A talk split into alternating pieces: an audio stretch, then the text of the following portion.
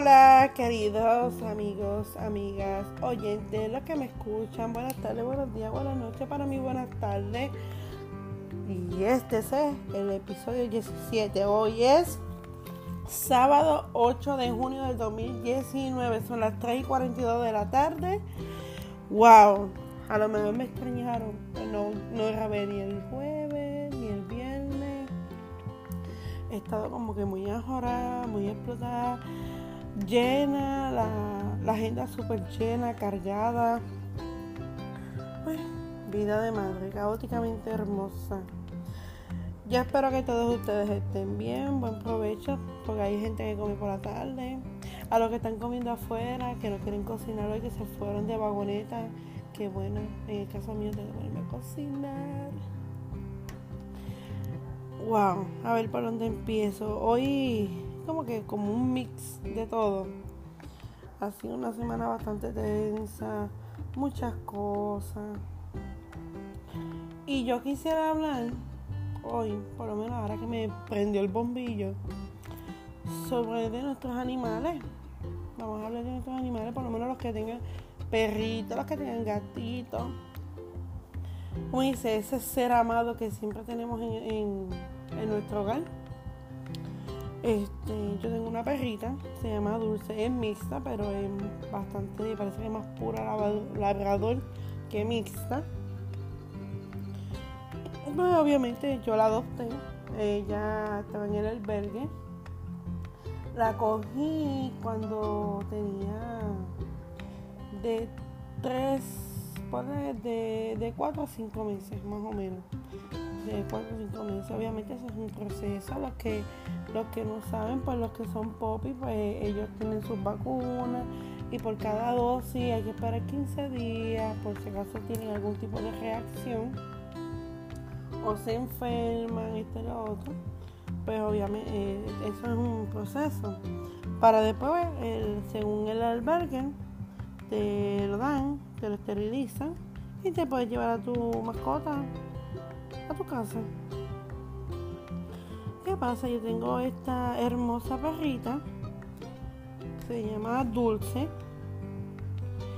Y ella todo empezó bien. Empecé a enseñarle al baño. Pues lo normal lo que uno hace. Obviamente siendo popi ella va a romper todo porque se están mudando los dientes, le compré juguetitos, pues sabía que le iba a embaratar. Y a todas estas, pues la señorita recientemente me cumplió los. me cumplió siete meses. Y ella me creció bastante grandecita, no tan grande, pero me creció bastante grandecita. Y ahora nada con romper todo. Todo. Literalmente todo. Entonces pues tengo una mesa y tengo mis cosas y yo no sé cómo ella se crepa de verdad.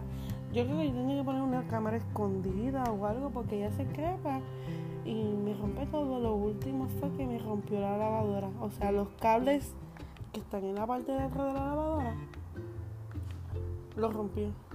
Gracias a Dios, Dios es grande que esa lavadora no le cayó encima. Porque créeme que yo iba a estar asustada. Pues, por motivo de que la castigue, pues la tengo afuera. Pero ahí es donde vienen todos los problemas. Eh, la calor. Yo la tengo a ella en un sitio que es bastante fresco, tiene sombra todo el tiempo. Y se pasa alargando, chillando, a veces se pasa llorando. Pues porque quieren que uno la suelte. ¿Qué pasa? Que donde, donde yo vivo es una urbanización. Obviamente ella no es la única hay más perros aquí. Y ella, ella siempre ladra por lo menos dos veces al día, que es durante la mañana y por la noche. Parece que es algo moviéndose, un pajarito, las gallinas o algo. y ella, discúlpame que estoy un poquito como que atragantada. Y ella va a escuchar a los perros que están a kilómetros. Pero digo una cosa antes Y ella ladra, ladra, ladra. Y el vecino que tengo arriba se dice, ah, calla la jodida perra. Por la calle yo. Yo me quedé como que. Yo me quedé en una pieza. Sinceramente. Porque yo creo que es natural que cualquier perro, y eso lo veis en todos lados, que se escucha uno ladrando, la mía va a empezar a ladrar. Y, y va a empezar a reír. Eso, fue, eso mismo fue lo que pasó. Empezó a ladrar, papá, y el vecino se molestó. La suelto para que ella no esté ladrando, para que se tranquilice. Obviamente no puedo tenerla arriba porque me está rompiendo todo, literalmente todo. Entonces no es justo que me rompa todo y me quede yo en la nada. Pues ya bien, allá. Sorry que estoy pegando con uno de mis hijos. Eh, mi vecino me dice, mira, pues él no está malo porque ya tuvo una perrita y se le murió. Mi vecino me dice, mira, que hay un collar que le dan cantacitos y ella se tranquiliza cuando ladra, pues se le da el cantacito y se queda tranquila. Discúlpeme, de verdad que estoy con un catarro. Estoy enferma. Estoy en el proceso. O me estoy curando, me estoy tomando medicamentos por eso mismo. Entonces, eh, cuando, cuando yo veo, me dice, no, es unos cantacitos como si fueran, como si fueran eh, para electrocutar, como que tiran ese, el voltio, como dice por ahí. Y nada, me dio con ir a Walmart, se lo compré y mira, él ha funcionado. ¿A qué vengo con esta con este pequeño momento? Gente, si usted va a tener perro o tienes un vecino que tiene perro, ya la gracias a Dios que estás viviendo en un lugar seguro. Porque cuando pase un ladrón o algo. No, no, la tablet no. Este, ¿por qué? Porque cuando ven un pillo a robar o algo, el perro avisa. Y el más mínimo ruido, ellos tienen unos oídos espectaculares. El más mínimo ruido, ellos se, ellos se activan a la milla. Por eso yo digo, yo prefiero ser vecina que tenga un perro, aunque me dé dolor de cabeza que esté ladrando para aquí y para allá, pero el perro avisa y uno sabe quién es el que está ahí. No es que sea un perro chota, sino que el perro avisa de que, mira, hay un pillo, hay alguien que no lo conozco y va a ladrar. Va a ladrar. Eh, gente, no se pongan con esa, de verdad. Eso es algo como que si tú quieres eh, tener paz, no quieres escuchar ruido ni nada, mira, vete para allá, para, la montaña, para, allá para Maricao, para el centro de la montaña, donde no tengas ninguna casa al lado y tú puedas vivir en paz. Mientras tanto, a ti no te gusta, bye bye. ¿De verdad? Bye bye. Porque yo no soy la única que tiene perro. Tengo el vecino de frente que tiene dos perritos pequeños, pero chillan duro, de verdad. Eso sin dar dolores de cabeza. Como cinco casas más abajo, esa señora tiene. Creo que tiene uno, dos, tres. Tiene cinco perros. Entonces, para el otro lado, como para el lado derecho, mucho más para arriba, al final de la calle, hay una casa esquina que ese sí tiene como, ese sí te puedo decir que tiene como 10 perros. Y se escuchan. El otro vecino del otro lado tiene dos perros. Uno de ellos más guardián y el otro es juguetón. Y más la mía. Y como dice, yo estoy en la esquina de todo el mundo. Solo que te, te mudaste a un lugar que todos tienen perros. Todos tienen perros. Entonces, si tú no eres dueño de mi perra, usted cállese. Pues cuando pase algo por ahí, cuando pase algo por ahí, pues la perra avisa. Ahora la pobre perra no va a poder ladrar porque tiene el collar ese de, los, de los voltios, el que tiene el que tira el voltaje. Así que te podrás imaginar.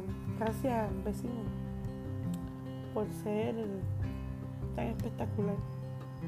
Y no es que diga que habrá gente que dice, ah, pero, ¿y tú qué le haces caso? Mira, a mí me gusta vivir en paz.